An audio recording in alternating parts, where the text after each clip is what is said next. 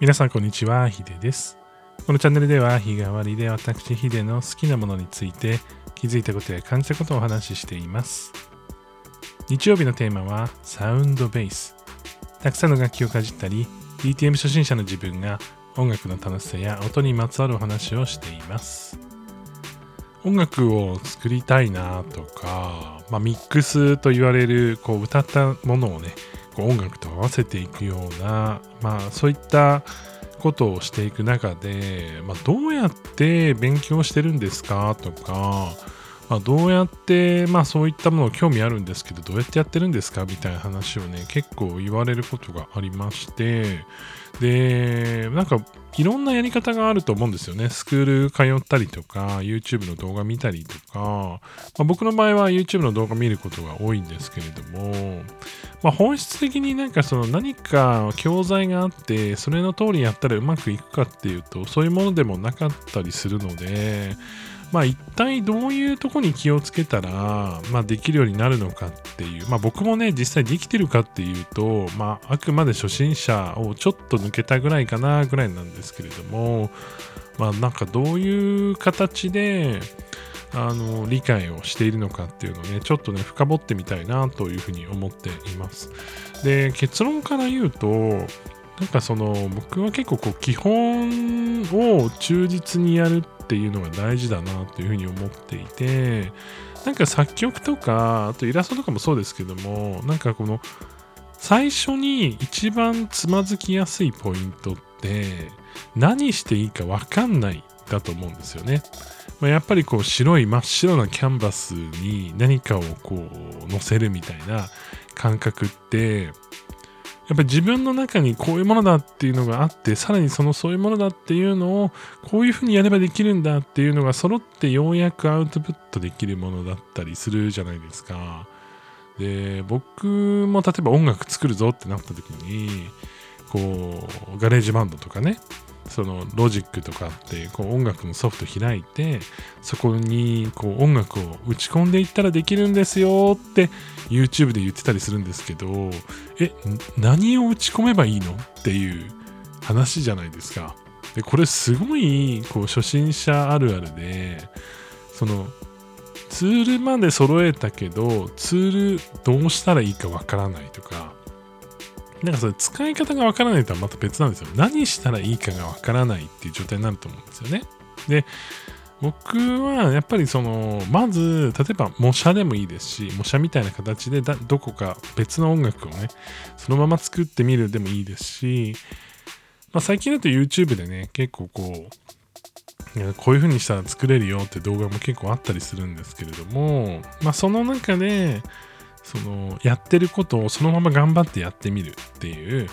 えー、例えばそのファイルをこう何て言うんだろう配布されてる方とかもいたりするので、まあ、そのファイルをダウンロードして開いてみるとか、まあ、まずはなんかその誰かがやっていることとか実現していることの中身をちゃんと分解して見れるようにするっていうのが結構大事かなっていうふうに思うんですよね。で、それができるようになったら、まあそれってまあできるようになるならないというか、やるかやらないかだと思うんですけれども、やった状態でいろんな音楽を聴くんですよ。で、いろんな音楽を聴いたときに、その最初にこう基本をねいくつか見た時にこうあここがドラムのパートなんだ。あここがギターのパートなんだっていう風に可視化されて分かるようになっているとなんか他の音楽聴いた時もあドラムが入ってるなこのドラムはジャズだけどジャズっぽいあのえっ、ー、とこうブラシ使ったシャンシャンってやつじゃなくて普通のドラムだなとかなんかちょっとこのギター音がこもってるなとか一つ一つの楽器で捉えられるようになったりするんですよね。でそれができるようになってくるとその自分の頭の中で何と何と何を組み合わせたらこの音楽になるのかなっていうのが分かるようになってくるんですよ。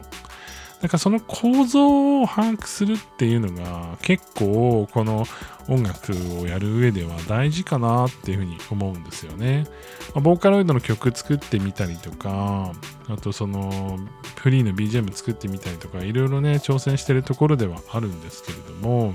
なんでこう聴ける状態になるかっていうと、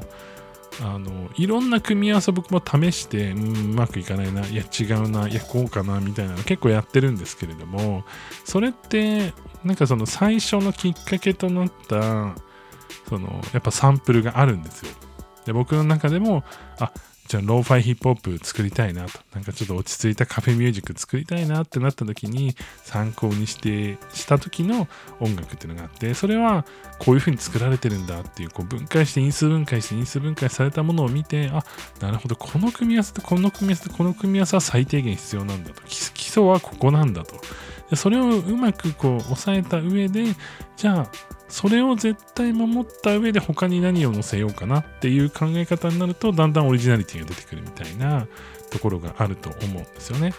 なので、なんか初心者の方でこう音楽作ってみたいとか、なんかミックスやってみたいなっていう方は、まあ、怖がらずに、まず他の人のやつを見たり聞いたりしたらいいかなっていうふうに思います。で、なんかオリジナリティがね、なくなってしまうんじゃないかとか、パクってしまうんじゃないかとかね、いろいろあると思うんですけど、